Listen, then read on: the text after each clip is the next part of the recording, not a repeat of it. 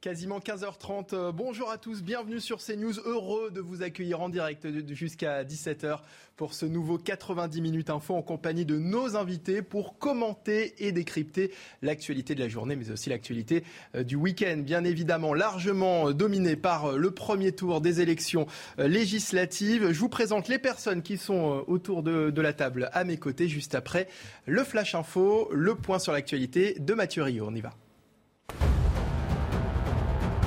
Cédric Jubilard reste en prison. Le juge des libertés et de la détention a rendu sa décision cet après-midi après examination de son mandat de dépôt. Ses avocats ont annoncé faire appel.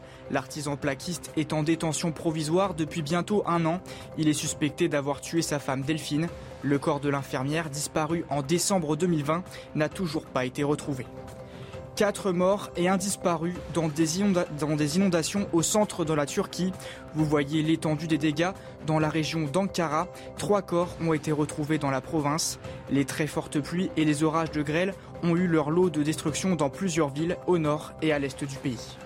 France-Croatie, c'est ce soir un important dispositif de sécurité sera mis en place au Stade de France pour éviter le fiasco de la finale de la Ligue des Champions. Plus de 2000 policiers et gendarmes sont mobilisés. Un tiers des effectifs chargés de la lutte contre la délinquance seront présents aux abords du stade ainsi que dans les stations de transport. Plusieurs équipes enfin patrouilleront dans les gares. Allez, 15h30, 15h30, 90 minutes info, c'est parti. En compagnie euh, de nos invités pour débattre autour de l'actualité avec moi, Hubert euh, Coudurier, directeur de l'information du Télégramme. Bonjour Hubert. Arnaud Benedetti, rédacteur en chef de la revue politique et euh, parlementaire. Bonjour. Bonjour. Éric Tegner, vous êtes cofondateur et directeur du média Livre Noir. Bonjour. Bonjour. Et puis Alexis Bachelet, adjoint apparenté Europe Éco Les Verts à la mairie de Colombes. Bonjour, à vous. Merci à, à vous quatre d'avoir accepté notre invitation pour évidemment revenir notamment sur euh, l'actualité euh, lourde du week-end, euh, le, premier tour des élections législatives. la NUPES et la majorité présidentielle au coude à coude avec une égalité quasi parfaite après les résultats donc, de ce premier tour. Ensemble, 25,75%, NUPES 25,66%. Vous voyez les chiffres s'afficher sur votre écran. L'union de la gauche qui a bien failli arriver en tête. D'abord, est-ce que pour vous, ce résultat était une surprise finalement Hubert Coudurier. Non, n'est pas une surprise parce qu'on savait que ce serait serré. Euh, et puis on attend quand même le deuxième tour pour euh, euh, prononcer un jugement définitif, dans la mesure où on sait que la NUPES n'a pas beaucoup de réserve de voix. Et il faudra voir aussi comment va se dérouler, comment vont se dérouler les cinq derniers jours, puisque maintenant les campagnes sont de plus en plus courtes. Oui. Donc on pense que le chef de l'État a peut-être commis une erreur sur le plan stratégique en voulant rééditer ce qu'il a fait durant sa campagne présidentielle où il était en surplomb et où il était intervenu pour taper violemment contre le Rassemblement national dans la dernière semaine. Il a semblé vouloir faire la même chose avec les mélanchonistes. Enfin, en France, euh, ne peut pas comparer exactement et mettre sur le même plan l'extrême gauche et l'extrême droite. Ça n'a pas marché de la même manière. Et au final, euh, il s'est pris un peu les pieds dans le tapis. C'est-à-dire qu'il y a quand même un recul assez net par rapport à son score euh, de 2017. Ce qui n'est pas d'ailleurs complètement étonnant puisqu'il a été réélu. Il n'y a pas d'effet de surprise, il y, a une certaine lassitude. C'est pas comme en 2002, quand Jacques Chirac a été élu contre Édouard Balladur, en 2007, quand Nicolas Sarkozy a été élu en rupture avec Jacques Chirac, ou en 2012, quand François Hollande a été élu en rupture contre Nicolas Sarkozy. Là, il il y a un certain reflux on le voit euh, dans nos provinces. Euh, il y a un certain nombre de députés en difficulté.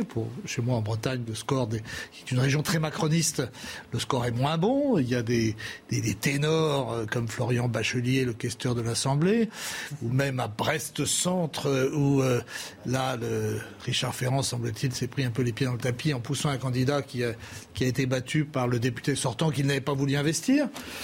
Malgré tout, le débat aujourd'hui, c'est de savoir s'il y aura une majorité absolue ou relative. Et s'il y a une majorité relative, le, chef de l'État n'est pas non plus dépourvu de moyens pour essayer quand même de, Mais ce qui est sûr, c'est qu'on entre dans une, dans une autre époque et qu'il va falloir pour lui négocier plus que par le passé. Il n'y a plus d'élan et il aura besoin de tout le monde, en fait. On va y revenir. Pas d'effet de surprise, vous êtes d'accord avec ça, Arnaud Benedetti? Non, pas vraiment d'effet de surprise, parce que de toute façon, la plupart des études de sondage donnaient un résultat à touche-touche entre les deux principales coalitions, entre les deux, les deux coalitions, la coalition présidentielle et la coalition euh, de gauche conduite par euh, Jean-Luc euh, Mélenchon. Moi, je pense quand même qu'il faut retenir. Il y a plusieurs enseignements. Premier enseignement, quand même, on n'en parle pas là, mais enfin, c'est quand même l'abstention. On a un record, une fois, un record historique d'abstention qui est supérieur à celle de 2017, qui était déjà très importante et qui était déjà historique. Et là, on a encore un peu plus creusé le trou, d'une certaine manière. Alors, dans un étiage qui est peut-être un peu moins important que ce, que, ce que prévoyaient les instituts, mais quand même euh, qui. L'abstention, premier parti de France. Constitue quand même un, élément fort. Deuxième élément, euh, si vous voulez, la, grande réussite de, de, Mélenchon, c'est euh, au-delà d'avoir malgré tout remis la gauche en selle dans une sorte de dynamique électorale, c'est vraisemblablement de créer un effet d'optique.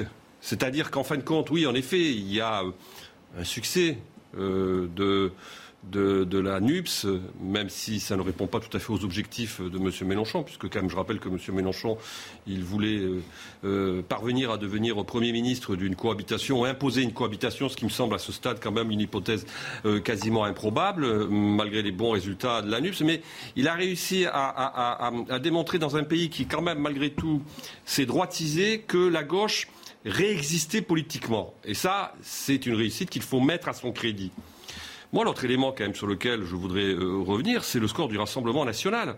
Le score du Rassemblement national, de ce point de vue, quand on, il faut comparer les élections, mm. il ne faut pas comparer l'élection législative à l'élection présidentielle. on va y revenir un petit peu plus tard sur le score. c'est quand même un score qui n'est pas, qui n'est pas, qui n'est pas négligeable. Et c'est vrai qu'il n'est pas négligeable, et c'est vrai qu'on en a peu parlé de ce score du Rassemblement national. Mais pour revenir, alors j'ai noté que euh, Arnaud Benedetti, vous dites la NUPS, euh, Alexis, Alexis Bachelet, vous dites là. C'est variable. Euh, la gauche et les écologistes. Euh. La, la Nupes, la Nupes. bon, moi, moi, bon, la, Nupes, pardon. C'est vrai qu'on entend un petit peu tous les la, NUP, la Nupes, la NUP. Il n'y a pas d'accent. Alors, euh, Alexis Bachelet, justement, le résultat de la NUP ou de la Nupes, on, a vu. finalement, hier soir, un Jean-Luc Mélenchon pas au meilleur de sa forme. On l'a senti déçu, finalement. Bah, je ne sais pas s'il était déçu. On est toujours déçu déjà quand les électeurs ne se mobilisent pas fortement. Parce que euh, une femme ou un homme politique qui se présente au scrutin, il espère toujours qu'un grand nombre de ses concitoyens vont se précipiter dans les bureaux de vote pour participer. C'était l'abstention, la, raison de cette déception Je crois qu'il y a une, oui, oui, je crois qu'il y a une vraie déception euh, euh, et peut-être encore un peu plus euh, de la part de Jean-Luc Mélenchon qui effectivement sait que c'est une mobilisation des abstentionnistes et en particulier, il l'a dit, je crois que l'appel était très clair pour le deuxième tour. la réserve, elle est beaucoup plus importante pour la NUP que pour la majorité présidentielle et il suffirait que quelques centaines de milliers d'abstentionnistes se déplacent euh, pour que les résultats puissent réellement être corrigés. Euh, mais euh, c'est vrai aussi qu'il y a quand même une bonne surprise. la bonne surprise, c'est qu'effectivement, à la différence de l'élection présidentielle, où je le rappelle, Jean-Luc Mélenchon et la gauche étaient éliminés, là, la campagne s'est faite autour de ces deux visions programmatiques euh, le Rassemblement, Marine Le Pen avait acté que c'était terminé, qu'elle ne pouvait pas faire autre chose que l'opposition. Jean-Luc Mélenchon a dit non. Euh, pour, pour euh, être dans l'opposition, il faut perdre les élections législatives. On n'a jamais perdu une élection avant de l'avoir jouée. Ça me paraît quand même euh, essentiel en démocratie. Et puis les Républicains, on l'a vu, ils ont joué essentiellement l'ancrage local. Il n'y avait aucun, aucun, ténor national. On ne sait même pas, à part euh, peut-être la retraite à 65 ans, mais ça ne les distingue pas beaucoup des macronistes. On ne sait pas très bien ce à quoi ils tenaient au niveau programmatique. Donc moi, je trouve que c'est une prime aux gens qui euh, s'adressent aux citoyens sur euh, un certain nombre d'idées. Hein, euh, il n'est pas né euh, dans la facilité. Il y a eu des discussions, il y a eu des, des corrections. C'est pas exactement le programme de Jean-Luc Mélenchon, mais c'est pas non plus ni le programme du Parti socialiste ni des écologistes. C'est une coalition programmatique. Et surtout, on en appelait effectivement aux électeurs pour trancher un certain nombre de points qui nous semble essentiel, et en particulier, évidemment, euh, la retraite à 65 ans, c'est pas la même chose que la retraite à 60 ans. Sur la question euh, du pouvoir d'achat aussi, euh, le pouvoir à renvoyer les mesures à après, sur le blocage des prix, sur aussi le SMIC à 1500 euros. Il y avait quand même des sujets de discussion avec le pouvoir et c'est ceux qui finalement ont semblé prendre le plus au sérieux cet exercice démocratique de confronter les projets contre les projets qui en ont bénéficié parce que finalement, excusez-moi, tout le monde a l'air de dire c'était normal, mais enfin il y a quelques semaines on nous aurait dit euh, vous inquiétez pas, euh, la coalition de gauche va être au coup à coude, voire devant la majorité présidentielle. Bien peu auraient misé leur chemise dessus. Donc si je vous écoute, euh, Alexis Bachelet, si je vous écoute bien, si on ne tient pas compte de, l'énorme abstention, c'est un bon résultat pour la NUP. C'est un résultat relativement inattendu, oui. Surtout si on prend du recul, on est à, moins de deux mois de l'élection présidentielle. Et je rappelle qu'à l'élection présidentielle, quand il n'y avait pas de candidat de gauche au second tour de, l'élection présidentielle, là aujourd'hui, les deux, ça, fait partie euh, de la, de la c'est la première ou la deuxième force électorale en fonction du mode de comptage des candidats, mais c'est quand même pas rien. Éric Tegner? Moi, il y avait deux surprises pour le coup. D'abord, c'est le fait qu'il y a des personnalités, des députés qui ont été éliminés et on ne s'y attendait pas. Côté républicain, euh, Julien Aubert, c'était quand même l'ancien candidat à la présidence du parti. Il a envisagé également de se porter candidat à les républicains, éliminé dès le premier tour. Ça, c'était extrêmement violent. Également, Guillaume Larrivé, qui avait essayé d'ailleurs de, draguer la République en marche, qui voulait un soutien. Et finalement, il a été, euh, il a été abandonné ou trahi de, ce côté-là. Euh, il y a également Guillaume Pelletier, qui n'a pas réussi, côté reconquête, à se qualifier au second tour. Et pire même, il est en cinquième position. Et du côté du gouvernement, Blanquer, quand même, également, qui est éliminé, même s'il le conteste, euh, et qui n'atteint pas le second tour et Amélie de Montchalin, qui est quand même aussi sur un portefeuille important de l'écologie, qui était quand même quelque chose de, crucial pour, euh, euh, Emmanuel Macron, eh bien, elle, elle est mise justement en difficulté. Donc, pour moi, déjà, localement, il y a quelques surprises. La deuxième surprise, euh, selon moi, je trouve qu'on n'en parle pas assez, c'est véritablement, la, la, pour moi, la superformance du Rassemblement national par rapport à 2017. Deux éléments, parce que je sais qu'on reviendra dessus tout à l'heure. Le Rassemblement national a augmenté son score par rapport à 2017 de 13,2% à 18,9%. C'est la plus grosse progression qui arrive. Et le deuxième élément, je trouve, qui, qui pour moi est une fracture et quelque chose de nouveau du côté du Rassemblement national, c'est que Marine Le Pen a réussi à mobiliser 52% de son électorat pour ce premier tour des législatives, alors qu'en 2017, c'était uniquement 39%. Là-dessus, on peut voir le résultat, je pense, d'un meilleur score, et également du débat qui était plutôt bon. On a toujours dit que le problème du Rassemblement national, c'était la mobilisation de ses troupes, et là-dessus, on sent qu'il y a un espoir du côté de cet électorat, ça, ça m'a surpris. On va détailler hein, ces résultats du, Rassemblement national euh, tout à l'heure, mais justement, Marine Le Pen commente elle aussi les résultats de, ces euh, législatives, de ce premier tour des élections législatives, et a commenté les résultats de la NUP. C'était ce matin à Rouvroy, dans le Pas-de-Calais, et elle n'y va pas par le dos de la cuillère. Écoutez. Malgré euh, tout le battage dont ils ont bénéficié, la réalité, c'est qu'ils font moins bien lors de ces élections législatives qu'ils n'ont fait avec leur score cumulé au premier tour de l'élection présidentielle. voilà, donc tout ça pour ça. Euh, et, puis euh, avec un certain nombre de mensonges diffusés hier soir euh, sur le nombre de présences au second tour, etc. Donc voilà, moi ce que je sais c'est que nous avons donc 200 le second tour, dont 5 triangulaires et 108 circonscriptions où nous sommes arrivés en tête et où donc nous pouvons faire élire des députés. Alors Marine Le Pen qui nous dit que la NUP fait moins bien que lors de la présidentielle avec les scores cumulés des, partis de, gauche. Est-ce que d'une certaine façon elle a raison Hubert Coudurier oui, elle a raison au sens où la parole est créatrice. Et finalement, ce que nous a démontré Jean-Luc Mélenchon, c'est que finalement, par le verbe, il a réussi à recréer une forme de réalité virtuelle et il a remis, comme vous l'avez dit, en, en selle la gauche et ressusciter la nostalgie de l'union de la gauche chez beaucoup de Français qui sont en attente d'un grand soir ou en tout cas d'un grand changement. Euh, en même temps, la réalité, c'est que le, FN progresse à bas bruit et que euh, le FN, il lui manque. Le RN pardon, le RN, ce qui, excusez-moi, ce qui lui manque aujourd'hui, c'est justement ce que la NUP a réussi à constituer, c'est qu'il n'a pas d'alliance. Ça pose le problème de la définition. Alors, Zemmour avait parlé de l'union des droites, mais enfin, il a été très vite marginalisé par ses excès. Ça, pose le problème d'un cartel des droites, comme, comme, comme la NUP a réussi à, constituer un cartel des gauches. Euh, le problème, il, est là aujourd'hui, c'est que la, la gauche, c'est euh, structuré mais ne progresse pas, alors que la droite, elle, a progressé. À un moment donné, enfin pendant la campagne, on, disait le, le bloc d'extrême droite, il est de 30%. Il va bien falloir quand même savoir ce que, ce que fait la droite aussi par rapport à l'extrême droite. Euh, c'est un problème euh, qui est posé depuis longtemps et qui n'a jamais été résolu. Est-ce qu'il n'y a pas une certaine désillusion aussi de la part de Jean-Luc Mélenchon suite à ce résultat? Est-ce qu'il ne voyait pas une majorité absolue de la NUP? Lui se voyait Premier ministre? Est-ce que dès le départ, finalement, il n'était pas le seul à se voir Premier ministre? C'est la question qu'on peut se, ah. se, poser, Arnaud Benedetti? La question que vous posez, c'est de savoir s'il croyait à ce qu'il disait. Et s'il voulait le pouvoir. Et Mais euh, est-ce qu'il y a une déception? Alors, d'aucuns ont considéré que finalement l'intervention post. Post-élection hier soir de Jean-Luc Mélenchon traduisait euh, un ton euh, ou un registre un peu déceptif. Hmm. J'en suis pas sûr je pense qu'il y a de la stratégie aussi chez Jean-Luc Mélenchon, c'est-à-dire qu'il ne veut pas effrayer dans l'hypothèse du second tour, parce qu'il a très bien compris que quelle serait la stratégie de la majorité d'Emmanuel Macron, ça va être bien évidemment d'agiter le chiffon rouge euh, de l'homme au couteau entre les dents, comme on disait dans les années 30 du Parti communiste et des bolcheviks. Et ça peut marcher, ça peut marcher parce que, si vous voulez, y il y a une profondeur tactique dans l'électorat euh, euh, d'Emmanuel Macron, c'est la droite, la droite conservatrice, c'est la droite républicaine. Dans les circonscriptions où il n'y aura pas de candidats euh, LR, c'est une majorité de circonscriptions, et où il y aura des duels entre Ensemble et, la gauche, ben évidemment, la majorité table sur un report de voix de l'électorat conservateur.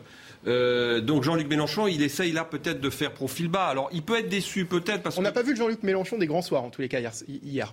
Non, on l'a pas vu, mais enfin en même temps, il a quand même des motifs de satisfaction. Je crois qu'il place 350 euh, candidats euh, qui se qualifient pour le premier tour, euh, donc avec des, chances de gain importantes, puisqu'on lui donne, alors en fonction des insoumis et de l'alliance, entre 180 et 210, 210 mm. Sièges. oui, mais je, crois que, si vous voulez, maintenant, ce qui parie, le pari qu'il fait, c'est la dynamique. C'est pour ça qu'il y a cette bataille aujourd'hui d'ailleurs sur qui arrive en tête en l'occurrence. Mm. C'est extrêmement important symboliquement. C'est qu'il imagine qu'il va y avoir une dynamique. Comme vous savez, en 1997, alors évidemment comparaison n'est pas raison, 97, Lionel Jospin avait bénéficié d'une dynamique, la gauche plurielle avait bénéficié d'une dynamique suite au résultat du premier tour. Et d'ailleurs, euh, il y a parfois des éléments quand même de, comparaison à faire entre 97 et, ce que l'on a, vécu. Euh, beaucoup de candidats qui étaient des candidats de la droite qui étaient en balotage favorable, et il y en a quelques-uns du côté euh, de la, majorité, ont ensuite été battus le, au, second tour. Donc il faudra quand même voir ce qui va se passer. On poursuit cette discussion dans un instant, juste après. Le point sur l'actualité, la Minute Info, c'est avec Mathieu Rio. C'est le deuxième jour du procès de Dino Scala, le violeur de la Sambre. Il comparaît devant les assises du Nord pour des viols et des agressions sexuelles sur 56 femmes. Son épouse, mariée avec lui depuis 1988, a témoigné à la barre aujourd'hui.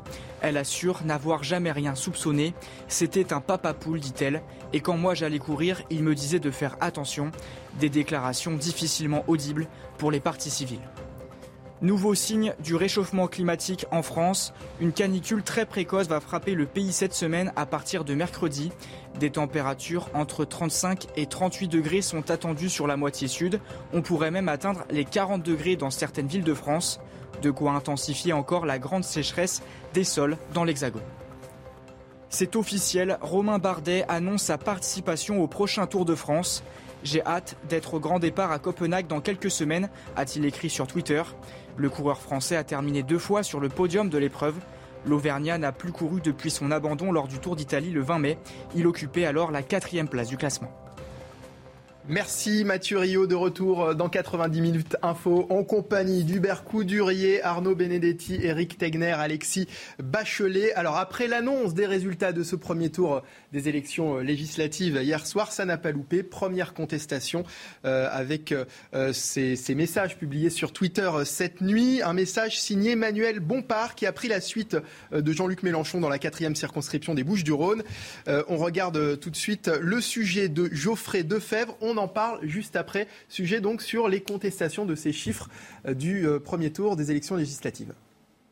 C'est Manuel Bompard, candidat de la NUPES, arrivé en tête dans la circonscription jusqu'ici détenue par Jean-Luc Mélenchon, qui a ouvert les hostilités.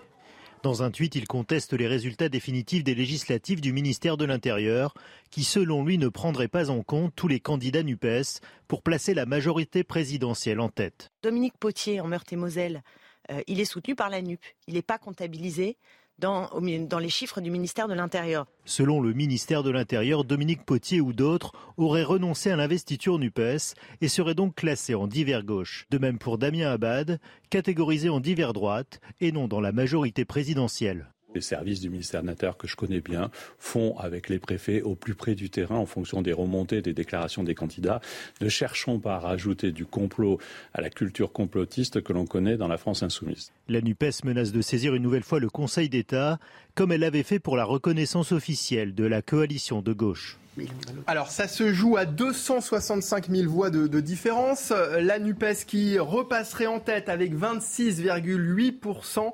Euh, dans tous les cas, est-ce que ça pourrait changer la donne sur le nombre de sièges euh, à l'Assemblée au, second tour? Éric Tegner si je peux me permettre juste de reprendre l'exemple qu'ils ont pris, Dominique Potier justement. Dominique Potier, pourquoi il n'est pas comptabilisé aujourd'hui par le ministère de l'Intérieur? Notamment, il avait déclaré sur France 3 euh, Grand Est, je cite, j'ai pris moi-même l'étiquette d'hiver gauche pour me différencier de la NUPES avec lequel j'avais des réserves importantes. Et donc aujourd'hui, ce qu'essaye d'expliquer euh, M. Bompard, c'est que parce que dans le fond, la NUPES le soutenait, mais sans l'investir, c'est une vraie différence. Il faudrait le comptabiliser. Dans ce cas-là, il faudrait dire, si on est sur la même logique, que Reconquête aujourd'hui a un candidat au second tour. Cette candidate, ça serait Marie-France Leroux, qui est de la quatrième circonscription du Vaucluse. Pourquoi? Parce que c'est le même cas de figure, c'est-à-dire que Reconquête a choisi de lui apporter son soutien, n'a pas présenté de candidat en face, mais pour autant, il n'y avait pas d'investiture. L'investiture était du Rassemblement national. Donc vous voyez, ils jouent bien là-dessus. Ils oublient d'ailleurs de mentionner que du côté du mouvement Ensemble, il y a exactement le même cas de figure. Dans ce cas-là, on pourrait aussi ajouter des candidats. Donc c'est effectivement la même lesbrouf qu'ils ont fait pendant toute cette campagne à vouloir faire croire en permanence euh, qu'ils vont gagner, que, euh, que Jean-Luc Mélenchon va être Premier ministre. Après, visiblement, vu sa réaction hier, lui, pour le coup, il avait l'air d'y croire. Alors, Alexis euh, Bachelet, je vous vois faire la moue. Vous n'êtes pas d'accord avec ça? Non, parce que ça aurait été assez simple de dire NUP et apparenté, et donc d'inclure tous les gens qui étaient soit investis, soit soutenus et ça, ça, aurait réglé les choses. Mais je voudrais juste dire que cette question. Mais après, où s'arrête la limite? C'est là aussi. Bah, la, limite, elle s'arrête, mais en, plus, il, siégera dans un des groupes de la NUP. Parce que moi, Dominique Potier, c'est mon, mon collègue. Mais je le connais très bien. C'est quelqu'un qui a été très longtemps au Parti socialiste. Je ne sais pas s'il y a encore, mais je suis certain qu'il était dans le groupe socialiste et qu'il y retournera après les élections.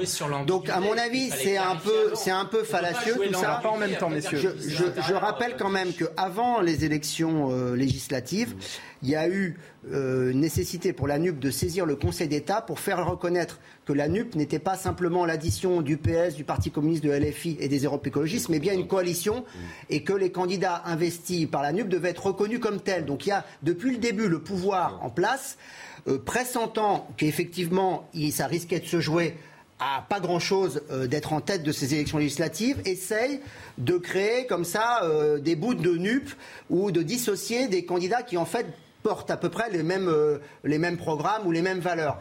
Donc voilà, c'est un jeu un petit peu pervers du, pouvoir. Si vous le cautionnez, c'est votre problème. Je pense qu'on a le droit de dire qu'on a été obligé de saisir le Conseil d'État avant les élections pour déjà faire reconnaître que la NUP était bien une coalition électorale de gauche et que tous les candidats devaient être assimilés. Et là, à nouveau, on a effectivement, vous savez très bien que dans certains euh, territoires, euh, et par exemple dans les dom-toms, les questions des, étiquettes nationales, elles n'ont pas la même euh, valeur et les gens ne se reconnaissent pas dans les étiquettes nationales de la même manière que dans, les territoires métropolitains. On le sait. Donc après, jouer de ça pour essayer de, faire, de, mettre à la baisse le score global de NUP, je trouve que c'est assez mesquin, mais c'est assez dans l'état d'esprit, à mon avis, de Gérald Darmanin et Christophe Castaner, en qui sûrement on peut avoir toute confiance. Hein. C'est pas quelqu'un qui a menti quand il était ministère de l'Intérieur.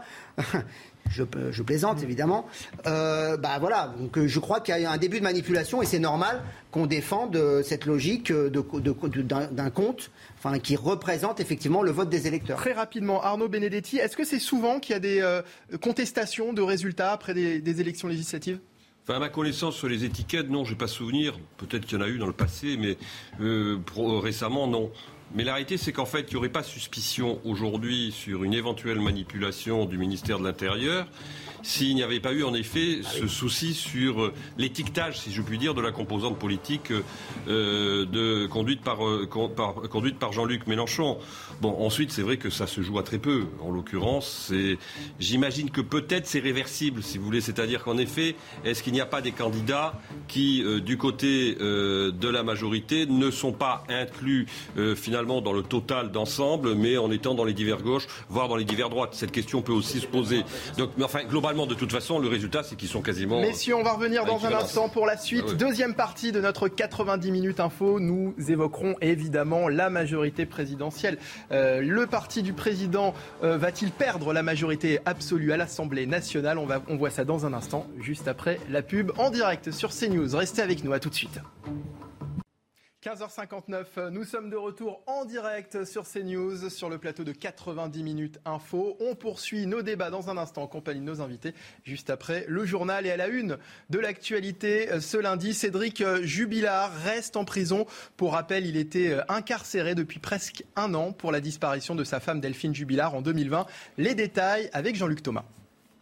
Cédric Jubilard reste en prison. C'est la décision qu'a prise euh, cet après-midi le juge des libertés et de la détention ici euh, au tribunal judiciaire de Toulouse. Alors évidemment, c'est une grande déception, évidemment euh, pour Cédric Jubilard, mais aussi pour ses trois avocats qui étaient fort mécontents à, la sortie de cette rencontre, de cette audience avec ce juge des libertés. Ils avaient pourtant espoir qu'il y ait une remise euh, en liberté parce qu'ils avaient euh, la semaine dernière pensé euh, tout simplement qu'ils avaient été euh, entendus par ce nouveau euh, juge des libertés et de la détention. Eh bien, ce n'est pas le cas. Le juge a euh, prolongé de six mois la détention euh, de Cédric euh, Jubilard et maintenant, ces trois avocats vont faire euh, appel de cette euh, décision, vraisemblablement euh, mardi. Le deuxième jour du procès de Dino Scala, dit le violeur de la Sambre, s'est ouvert aujourd'hui à Douai. Euh, cet homme jugé pour viol et agression sexuelle sur 56 femmes va être entendu sur sa personnalité. Euh, Noémie Schulz, vous êtes au tribunal. Le témoignage des deux sœurs de sa première femme dresse un portrait bien sombre de Dino Scala. Ah oui, les deux dépositions euh, à l'instant de Betty et Corinne sont assez terribles pour la défense de Dino Scala. Corinne, d'abord, a décrit avec précision cette nuit de novembre 1986. Sa sœur est alors à la maternité, elle vient d'accoucher et elle va se réveiller en pleine nuit. Elle sent quelqu'un dans son lit, une présence. Elle euh, se met à crier, elle entend alors quelqu'un qui se met à courir dans le couloir et dans l'entrée, elle va retrouver les baskets de son beau-frère Dino Scala. À l'époque, il nie les faits et aujourd'hui, vous les reconnaissez demande le président à l'accusé. Oui, admet Dino Scala, tout en affirmant qu'il ne voulait pas agresser sexuellement sa belle-sœur, puis poussé par l'accusation. Il euh, admet qu'il l'aurait peut-être violée si elle ne s'était pas réveillée. Betty ensuite s'avance à la barre. Euh, elle se demande toujours pourquoi elle s'est réveillée un matin à demi euh, dévêtue dans un état second, comme si elle avait été droguée. Mais là, Dino Scala continue de nier les faits. Elle se fait des films. Je n'ai jamais drogué personne. À l'époque, Betty était lycéenne. Dans sa famille, personne n'a voulu la croire. Ma mère a choisi ma sœur, sa petite fille et ce pervers plutôt que moi. Ces mots claquent dans la salle d'audience. Pour moi, c'est un agresseur, un animal.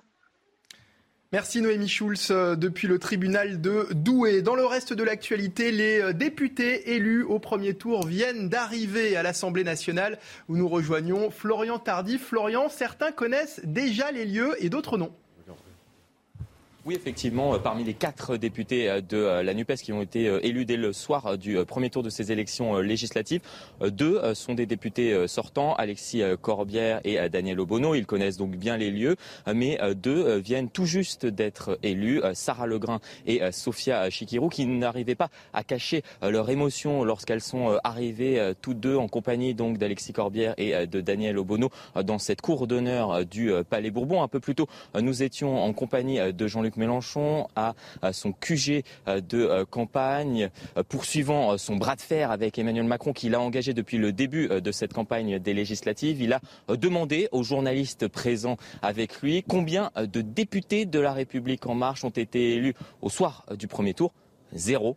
Zéro, a-t-il insisté devant les journalistes. Comprenez que Jean-Luc Mélenchon a engagé cette campagne donc de ce second tour des élections législatives et garde toujours cette ambition d'obtenir une majorité absolue au soir de ce second tour d'ici six jours, donc pour espère-t-il devenir le prochain Premier ministre, même si c'est un scénario qui, je vous le dis, est difficilement réalisable à l'heure actuelle. Merci Florian Tardif en compagnie de Thibault Marcheteau. Et au lendemain du premier tour des élections législatives, le parti de la majorité Ensemble, qui obtient 25,75% des voix, devance très légèrement la NUPES avec 25,66% des voix. Mais ce chiffre est contesté par la France Insoumise. Jean-Luc Mélenchon dénonce une manipulation des chiffres tout en euh, pointant du doigt le ministre de l'Intérieur. Écoutez-le. C'est plus possible qu'un ministre de l'Intérieur puisse euh, refuser une étiquette euh, comme il l'a refusé pour nous la nuit, puis il a fallu que ce soit le tribunal qui l'oblige à le mettre, puis euh, manipule des résultats en reclassant les gens en cours de route. Alors, euh, tout ça pour essayer de créer une illusion, mais je pense qu'il n'y a personne, tout le monde comprend que c'est des mauvais perdants, mauvais joueurs. Ça interroge sur ce qui s'est passé avant. Est-ce que ça a déjà été le cas dans d'autres élections? Moi, j'ai toujours fait confiance. Je me suis toujours dit, bon, bah voilà, c'est. Et là, non, on a un gros doute maintenant sur euh, ce qu'ils sont capables de faire pour manipuler les résultats. Tout d'un coup, je me dis, mais comment ça se fait? C'est vrai, on n'a jamais contrôlé, ni au départ, ni à l'arrivée, les votes électroniques. Hier, il y en a eu un certain nombre. Je ne sais pas vous dire comment ils ont été établis. C'est étrange. Emmanuel Macron était aujourd'hui en déplacement au salon de la défense d'Eurosatori à Villepinte, mais le président de la République reste silencieux sur les législatives. Les explications avec Samis Faxi. Écoutez, on avait rarement vu le président de la République aussi muet sur euh, les questions d'actualité. On a eu beau lui courir après avec euh, Alice Chomy et l'ensemble de nos confrères. Eh bien, le président de la République a esquivé soigneusement chacune des questions sur ces législatives et au vu des, résultats d'hier jugés euh, décevants et preuve eh bien qu'il y a une forme de, malaise qui règne au sein de, de l'Élysée. Il y a aussi ces ministres qui sont en, en balotage défavorable. On pense immédiatement au plus gros, un des plus plus gros euh, portefeuille du gouvernement, Amélie de Montchalin, qui est en balotage défavorable et qui pourrait, dès dimanche, si elle n'obtient pas son siège de député, eh bien, quitter le gouvernement. Emmanuel Macron avait donc décidé de réserver cette déambulation ici au, salon euh, Eurosatori, eh bien, dédier cette déambulation aux questions de défense. Et il l'a annoncé euh, tout à l'heure lors de son discours. Il souhaite d'ailleurs réévaluer la loi de programmation militaire. Au 110e jour euh, de guerre en Ukraine, les combats se poursuivent dans la région du Donbass avec comme épicentre la ville de Severdonetsk. Volodymyr Zelensky évoque euh, des camps de détention. On l'écoute. Comment les massacres, les tortures, les villes brûlées, les camps de détention mis en place par l'armée russe dans les territoires occupés, ressemblant aux camps de concentration nazis, ont-ils pu se réaliser?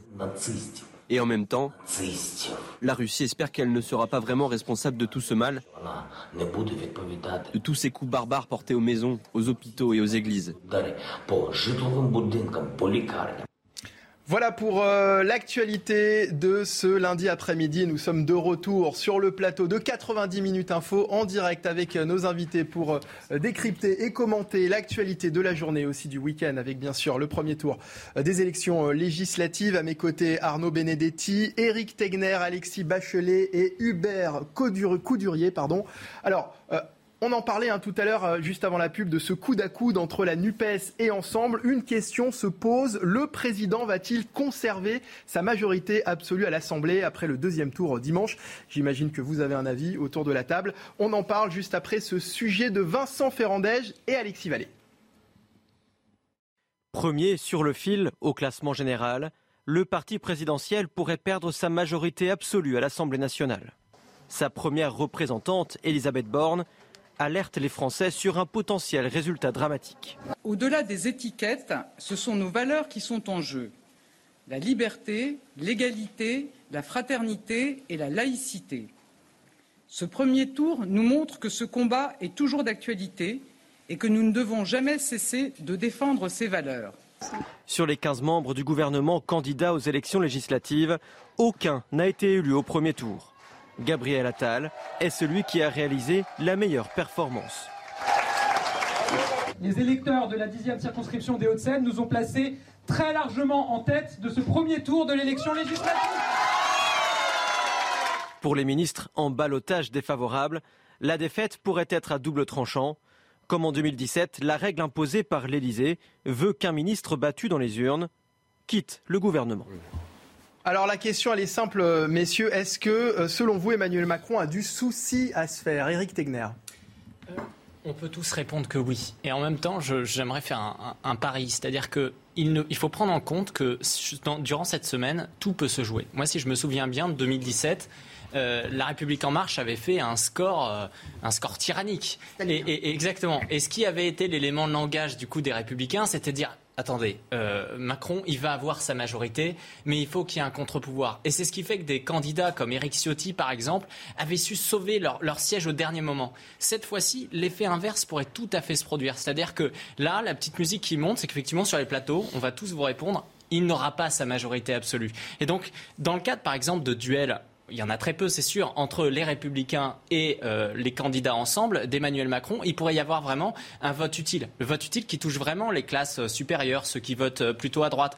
Donc je pense justement que la petite musique qui monte en ce moment peut favoriser Emmanuel Macron et que c'est peut-être justement pour ça que hier Jean-Luc Mélenchon a essayé, comme vous le disiez tout à l'heure, de, modérer les choses, parce qu'il ne veut pas justement de créer, de, créer de, de, votes utiles contre lui. Et c'est pour ça que Emmanuel Macron pourrait tout à fait, malgré tout, garder euh, sa majorité absolue, même si il faut quand même le répondre, c'est que s'il a sa majorité absolue, ce ne sera pas la même que celle de 2017, parce que cette fois-ci, d'ailleurs, il y a le, parti d'Horizon, donc d'Edouard Philippe. Avant, il y avait simplement comme allié eh bien, le Modem, et là, Horizon essaiera de jouer sa petite musique. Donc, d'une certaine façon, qu'il ait sa majorité absolue ou pas, euh, Emmanuel Macron aura des difficultés et des soucis à se faire dans les cinq années qui viennent. Et en même temps, le pari en ce moment aussi vient des Républicains qui mmh. justement essayent de se dire on pourra avoir notre mot à dire cette fois-ci parce qu'on sera capable, s'il a une majorité relative, eh bien, de discuter avec lui et du coup d'avoir du poids. C'est pour ça que pour moi, ça va se jouer justement au niveau des Républicains. Et c'est pour ça que quand, je dis la presse, et ce que peuvent dire euh, les, les cadres des Républicains, c'est qu'ils savent qu'ils peuvent tout aussi bien avoir 65 députés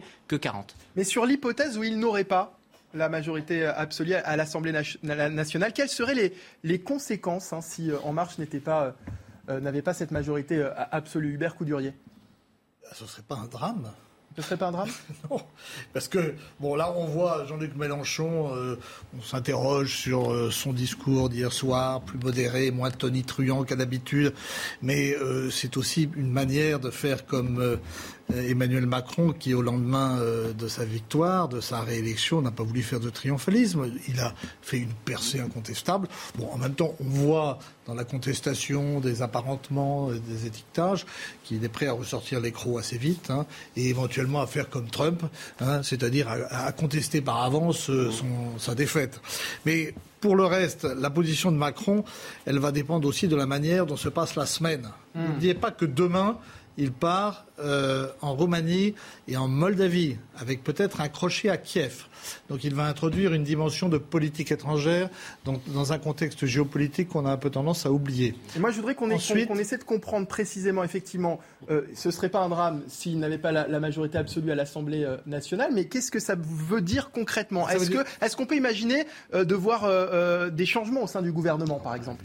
Bah, De toute façon, des changements, il va y en avoir, puisqu'il y, a plusieurs ministres comme Clément Beaune, Amélie de Montchalin, euh, j'en passe et des meilleurs. Guérini. Stanislas Guérini qui sont, qui sont menacés. Donc il va y avoir des changements.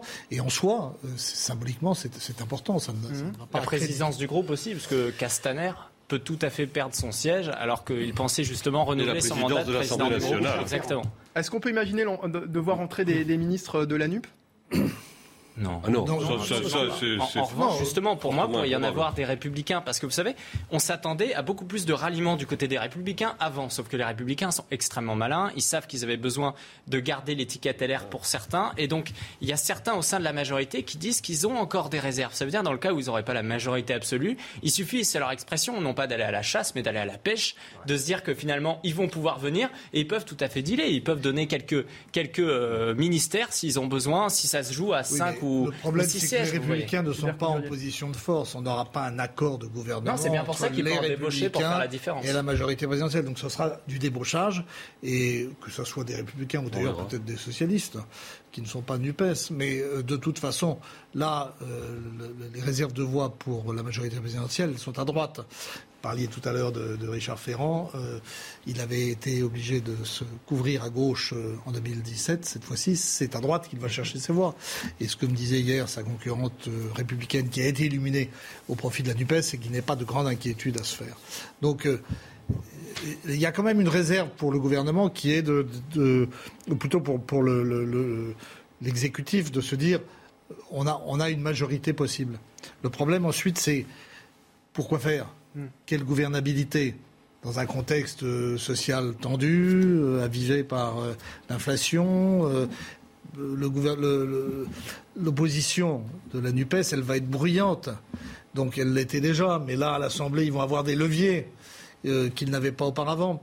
Donc comment est-ce que Emmanuel Macron va pouvoir dresser un cap Et il a donné un peu le sentiment soit d'être absent, soit de naviguer à la godille? C'est, son problème aujourd'hui, c'est que, les, si vous voulez, là on est dans une, une, réflexion politique et institutionnelle. Mais à partir de la rentrée, il y a un budget à faire, il y a des défis sur le plan industriel, sur le plan technologique, il y, a, il y, a, la réforme des retraites, est-ce qu'on l'a fait ou est-ce qu'on l'a fait pas, comment, qui, qui vont être... Est-ce que Macron est capable de, de créer une espèce d'union nationale euh, pour surmonter ces difficultés qui, qui ont été sous-estimées pendant la, campagne à tel point qu'on peut parler de déni.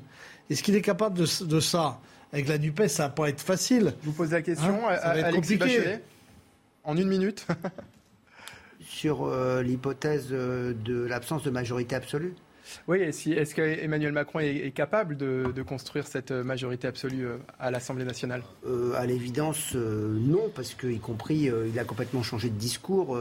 les voix de gauche qui étaient bienvenues face à Marine Le Pen, aujourd'hui, elles sont vouées aux gémonies sur l'autel de balotage rendu difficile par le score de la NUPES et d'un certain nombre de figures de la Macronie qui pourrait mordre la poussière dimanche. Donc euh, on voit bien qu'il n'y a pas de ligne politique et qu'au fond, en faisant une sorte de campagne euh, euh, qui n'en est pas une, en faisant de l'immobilisme une marque de fabrique de cet entre-deux tours, le deuxième tour de l'élection présidentielle et le premier tour des législatives, eh bien, finalement, l'écart avec l'opposition la plus forte, et aujourd'hui l'opposition la plus forte, c'est quand même la NUPES, eh bien, l'écart n'a fait que se réduire que se réduire. Et donc, effectivement, Emmanuel Macron a peut-être de la chance qu'il n'y ait plus qu'une semaine de campagne, parce que euh, plus on attendait et plus on risquait de voir, euh, je dirais, la majorité présidentielle s'étioler. Et de toute façon, ce qu'il faut dire sur ce sujet, c'est que personne ne sait exactement quels seront les rapports de force au soir du deuxième tour et que c'est vraiment les électeurs, euh, leur mobilisation, y compris ceux qui n'ont peut-être pas été votés au premier tour, qui peut faire la différence.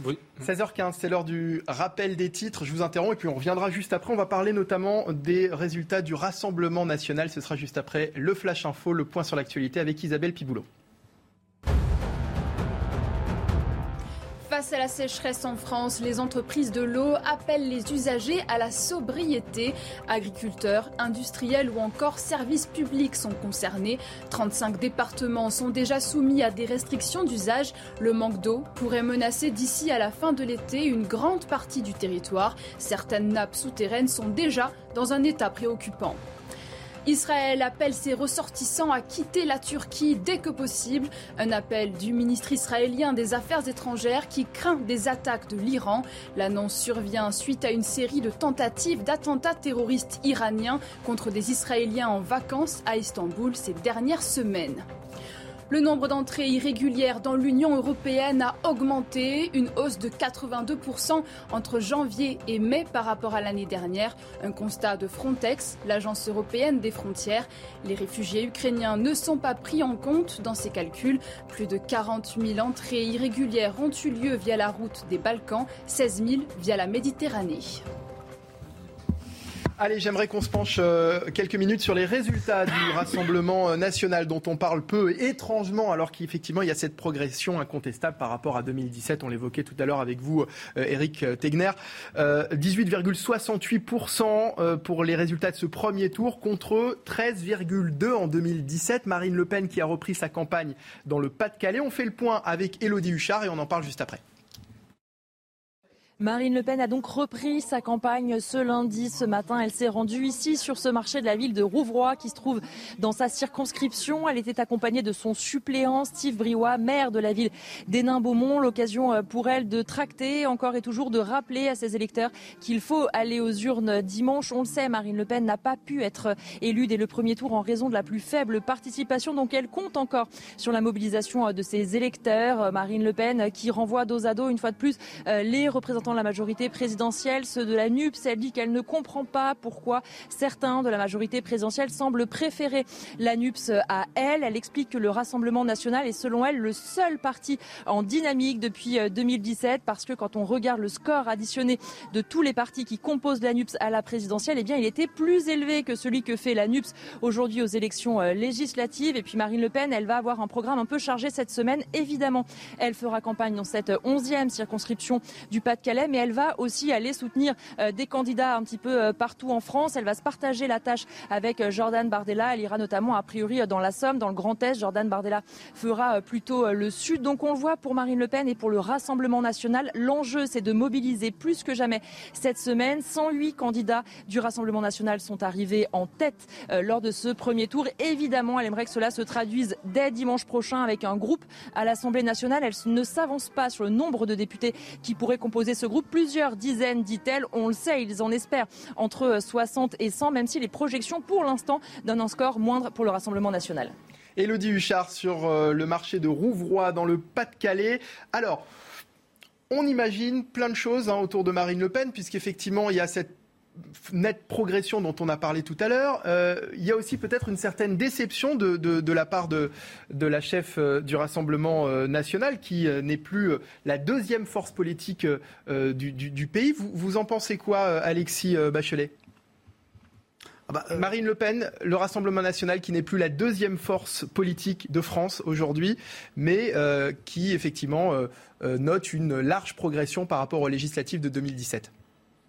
Bah, il y a deux choses qui sont peut-être un peu paradoxales, mais c'est qu'aujourd'hui, Marine Le Pen est en mesure de se qualifier pour le second tour d'une élection présidentielle. Euh, c'est la deuxième fois qu'elle y a réussi. Néanmoins, visiblement, son, parti, sa formation politique bute quand même sur les élections législatives, parce que même si elle est en progrès, elle n'est pas la deuxième force politique du pays, comme on aurait pu l'imaginer si les élections législatives étaient une réplique de l'élection présidentielle. Ce n'est pas le Mais ça n'est pas le cas parce que ça a été dit. Euh, d'abord, euh, il faut se donner la capacité euh, d'incarner euh, euh, une alternative à la majorité présidentielle. Ce n'est pas ce qu'elle a voulu faire. Je crois qu'elle a commis une faute stratégique pour sa formation politique en se plaçant d'emblée dans une opposition. C'est-à-dire, elle dit bon bah j'acte ma défaite au présidentiel et donc aux législatives, alors que les élections ne sont pas faites. Et donc, déjà, je pense qu'elle démobilise quand même un petit peu. Et puis ensuite, elle n'a pas aussi bénéficié d'un contexte aussi favorable qu'à la présidentielle, puisqu'à la présidentielle, la gauche était très divisée. Donc euh, il y avait une difficulté de qualifier un candidat de gauche au second tour de l'élection présidentielle. Là, à la différence euh, de l'élection présidentielle, la gauche a su se rassembler très rapidement pour ces élections législatives et donc donner peut-être un débouché politique plus crédible et une alternative en tout cas euh, au pouvoir en place à la majorité présidentielle. Parce qu'il ne faut jamais, faut jamais oublier que même si l'élection présidentielle donne le là, il y a déjà eu euh, on se rappelle, par exemple, qu'en 1988, François Mitterrand n'avait pas eu une majorité absolue. Donc il y a toujours des possibilités de créer, euh, si ce n'est en tout cas une énorme surprise, mais en tout cas euh, d'éviter que la l'élection législative soit l'exacte réplique de l'élection présidentielle. Et ça en est la preuve.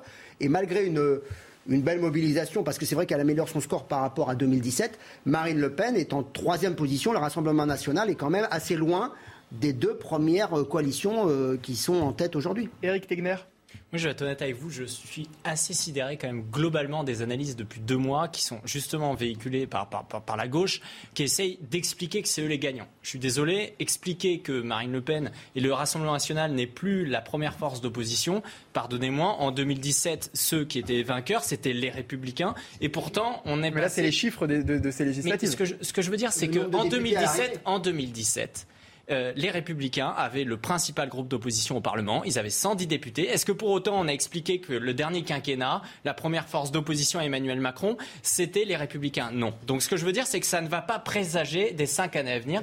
Et je pense que Marine Le Pen, si effectivement elle n'a pas fait une très bonne campagne durant ces, législatives, de toute façon, elle sait que le système euh, de vote aujourd'hui uninominal à deux tours ne lui est pas favorable. En revanche, quand vous expliquez, il y a un problème de mobilisation. Je suis désolé, je l'ai expliqué tout à l'heure. On est passé de 39% du côté du Rassemblement national de mobilisation à 52%. Également, il y a différents points parce qu'il faut rester un peu à un moment donné dans les chiffres et, ce qui est concret. Euh, il y avait en 2017 seulement 5 départements où le Rassemblement national était dans absolument toutes les circonscriptions au deuxième tour. Aujourd'hui, on est passé à 18 départements. Donc il y a une progression qui est importante là-dessus. Je pense aussi que du côté du Rassemblement national, en augmentant de 5,5% son score au niveau national, ça lui garantit quelque chose qui quand même a, interrogé tous les observateurs de la vie politique ces cinq dernières années, ça veut dire son financement public. Le Rassemblement national, là, arrive, arrive à survivre. Et enfin, c'est le troisième élément, ils vont enfin avoir un groupe à l'Assemblée nationale qui apporte plus de fonds, qui va leur apporter plus de temps de parole, alors que dans le même temps, Jean-Luc Mélenchon d'ailleurs ne sera pas au sein de l'Assemblée nationale. Ce que je veux dire, c'est qu'à un moment donné, on peut écouter, comme depuis deux mois, euh, les gens euh, de, Jean-Luc Mélenchon qui vous font croire, et encore maintenant, que dans le fond, Mélenchon pourrait être Premier ministre. Il ne sera pas Premier ministre. Et donc, à un moment donné, il faut aussi être capable, quand on analyse la vie politique aujourd'hui, de dire que euh, on a justement laissé véhiculer cette idée qu'il pourrait être Premier ministre pour les législatives et que ça les arrange bien. Et la vérité, c'est que ça ne sera pas le cas. Et également, ça ne voudra pas dire que Jean-Luc Mélenchon sera le premier opposant pendant les cinq ans. Quel est l'objectif maintenant pour euh, Marine Le Pen, Arnaud Benedetti? L'objectif pour Marine Le Pen, d'abord, c'est l'objectif, c'est de consolider son parti. C'est, à mon avis, un objectif essentiel. Ce qui est très intéressant, c'est la géographie du vote. Il faut voir ce qui s'est passé lors de ces élections législatives. Vous l'avez dit, il y a euh, un nombre important de départements où on voit euh, des progressions actuellement s'établir euh, en faveur du vote Rassemblement national. Par exemple, les terres historiques sont certes des terres où le Rassemblement national domine. Je pense aux terres du, du Nord. On voit bien que dans le Pas-de-Calais, le Rassemblement national passe 12 12 candidats sur 12 dans les 12 circonscriptions du Pas-de-Calais. On voit que dans le Sud-Est également, il y a là aussi euh, une consolidation euh, du score euh, du Rassemblement national, ne serait-ce qu'on le voit bien dans la circonscription où était présent Éric Zemmour et où c'est le candidat du Rassemblement national qui est qualifié au, second tour. Mais il faut voir d'autres terres. Le Sud-Ouest, très intéressant de regarder le Sud-Ouest. Regardez en Gironde, aujourd'hui, le Rassemblement national est en mesure de gagner une circonscription dans le Lot-et-Garonne. Le Rassemblement national passe trois candidats au second tour dans les trois circonscriptions avec une bonne chance de gain dans au moins deux circonscriptions sur trois. Ça veut dire que la géographie du Rassemblement national s'est implantée. Le score du Rassemblement national a toujours eu une dynamique nationale au niveau de la présidentielle. C'était beaucoup plus difficile au niveau de la législative et je rejoins ce qui a été dit. En effet, c'est sur le plan en tout cas de l'histoire électorale récente du Front national versus Rassemblement national un élément important qui vient de se dérouler euh, lors de ce premier tour. Merci messieurs. Dernière partie de 90 minutes info. Dans un instant, nous évoquerons l'hommage rendu à Emma, cette jeune fille poignardée à Clessé. Euh, l'hommage sera rendu euh, à, à, partir de 18h. Une marche blanche va être organisée. On en parle dans un instant en direct sur CNews. Restez avec nous pour la suite de 90 minutes info. 16h29 de retour sur le plateau de 90 minutes info en direct en compagnie de nos invités. On continue nos débats dans un instant juste après la minute info, le point sur l'actualité avec Isabelle Piboulot. Aucune voix pour le Rassemblement national, c'est la consigne d'Elisabeth Borne pour dimanche, second tour des élections législatives. Concernant la NUPES, la Première ministre a assuré que la majorité présidentielle ne soutiendrait pas de candidats qui insultent les policiers, demande de ne plus soutenir l'Ukraine ou souhaite sortir de l'Europe. Risque d'annulation de vol cet été chez EasyJet. Les pilotes français mettent en garde dans une lettre adressée à la direction de la compagnie low cost britannique. La raison principale, un manque d'effectifs, essentiellement chez les hôtesses et stewards, un peu moins chez les commandants de bord. EasyJet a déjà été mise en difficulté lors des longs week-ends du printemps. En Turquie, au moins 4 morts et un disparu dans des inondations au centre du pays, frappées par des intempéries depuis samedi. La capitale Ankara est en particulier touchée. Trois corps y ont été retrouvés. Des alertes jaunes et oranges ont été émises concernant 42 villes turques. Merci Isabelle. Et c'est à 18h que se tiendra à Clessé la marche blanche en hommage à Emma, la jeune fille poignardée la semaine dernière par son petit ami. Euh, je voulais qu'on finisse hein, sur ce drame euh, terrible avec Hélène Romano qui est psychologue et qui nous a rejoint par Skype. Bonjour Hélène Romano. Bonsoir. Euh, je voudrais qu'on écoute avant toute chose Sophie euh, Bruyère, c'est la principale euh, du collège Victor Hugo de Luni où étudiait la jeune fille mais aussi son petit ami. Pour elle, rien ne laissait présager un, tel drame. On l'écoute et puis on en parle avec vous juste après. L'élève qui a reconnu les faits avait fait l'objet d'un suivi attentif par les membres de la communauté éducative, comme le sont tous les adolescents qui expriment des difficultés au sein d'un établissement scolaire. Aucun signal et dans les faits observés n'avait été détecté et ne pouvait laisser présager un tel drame. Comme l'a fait Monsieur le recteur de l'Académie de Dijon ce jeudi matin, nous renouvelons bien évidemment nos sentiments de compassion envers la famille et les proches de la victime. Hélène Romano, c'est terrible. Comment peut-on expliquer un tel drame? Seule l'expertise de ce jeune adolescent permettra de comprendre. On sait que les adolescents, c'est une période particulière de la vie en termes de, euh, de gestion des émotions. Certains peuvent retourner quand il y a une frustration, la violence contre eux-mêmes, avec des conduites suicidaires. Certaines fois, ils vont passer à l'acte, et là, c'est un acte absolument dramatique. Donc, il manque beaucoup d'éléments pour comprendre le contexte qui puisse expliquer un tel acte. On a entendu la, la, euh, dire que rien ne pouvait laisser penser que ce jeune garçon pourrait euh, commettre euh, un, tel acte. J'ai l'impression que c'est malheureusement souvent le cas après des, drames comme, ça, comme celui, comme des tragédies comme celle-ci. on entend toujours une personne nous dire bah, que c'était inimaginable, que la personne était tout à fait normale. Qu'est-ce que ça peut vouloir dire sur le profil psychologique de ce jeune garçon? Alors ça peut dire beaucoup de choses aussi au niveau du profil social, c'est-à-dire que face à la mort, face à l'horreur, on préfère se dire que c'est indicible, c'est pas possible. Si on avait vu, on aurait pu empêcher, donc euh, on n'a pas pu voir. Il y a certaines fois des signes extrêmement subtils qui montrent une souffrance psychique d'un enfant, d'un adolescent, qui peut conduire à un tel passage à l'acte. Donc la réaction euh, sociale de dire ça n'est pas possible, c'est inintelligible, c'est le propre euh, humain face à la mort, ça n'est pas pensable. Et c'est pour ça que les cérémonies telles que celles qu'il va y avoir tout à l'heure sont importantes pour ritualiser, pour ne pas rester passif par rapport à la mort, être actif et recréer une solidarité par rapport à cette situation qui est indicible. L'objectif des rituels, c'est de redonner du sens face à un acte qui n'en a pas. Alors la proviseure euh, du collège de l'Uni expliquait également qu'une une cellule psychologique a été mise en, place euh, pour les autres élèves au sein du collège. Comment ça s'organise euh, dans ce type de situation? Les élèves sont vus un par un? Non, non, c'est extrêmement protocolisé. Moi, j'ai euh, formaté ça en France il y a déjà une dizaine d'années. C'est proposé aux élèves, c'est absolument pas imposé. Ce sont normalement organisés par des professionnels du soin parce qu'on ne se décrète pas avec de la bonne volonté professionnelle de l'écoute d'enfants en souffrance, d'adolescents en souffrance, ou alors on va passer à côté d'autres conduites euh, à risque, conduites suicidaires. C'est souvent par petits groupes, certaines fois par grands groupes. Les adolescents préfèrent rester en groupe et normalement, c'est une parole qui est libre. On n'oblige pas à parler. Donc, ça nécessite d'être formé.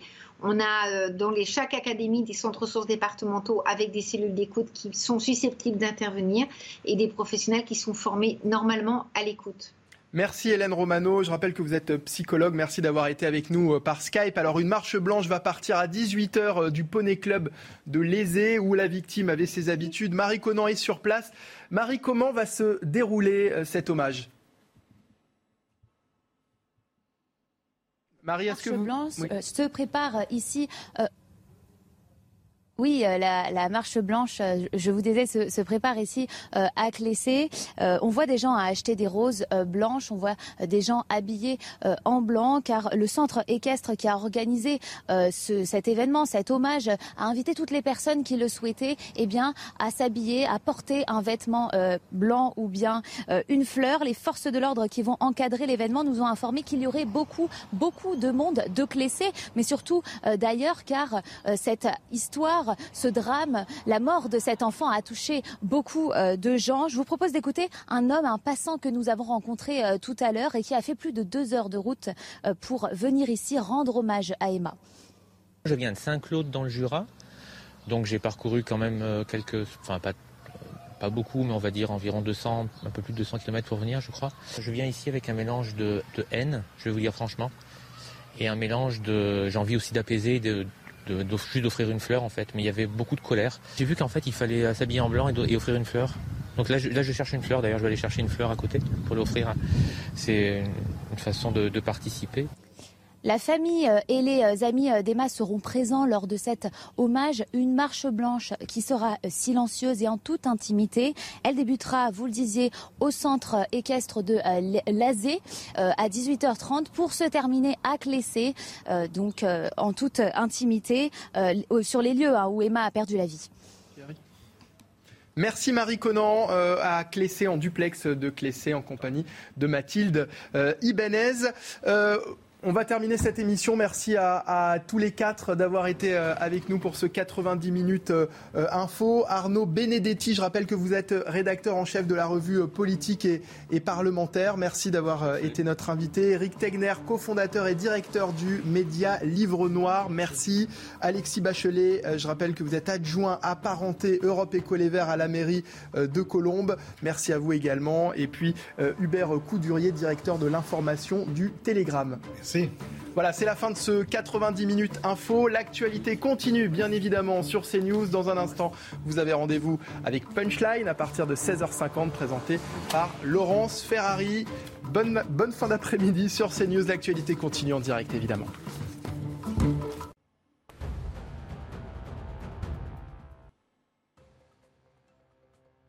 Jean-Luc Mélenchon dénonce une manipulation des résultats au lendemain du premier tour des élections.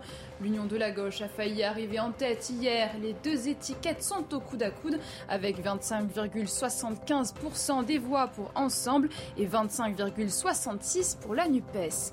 La détention de Cédric Jubilard prolongée pour six mois. Le tribunal judiciaire de Toulouse a rendu sa décision aujourd'hui après examination de son mandat de dépôt. Ses avocats ont annoncé faire appel. L'artisan plaquiste a été placé en détention provisoire le 18 juin 2021 pour le meurtre de sa femme Delphine.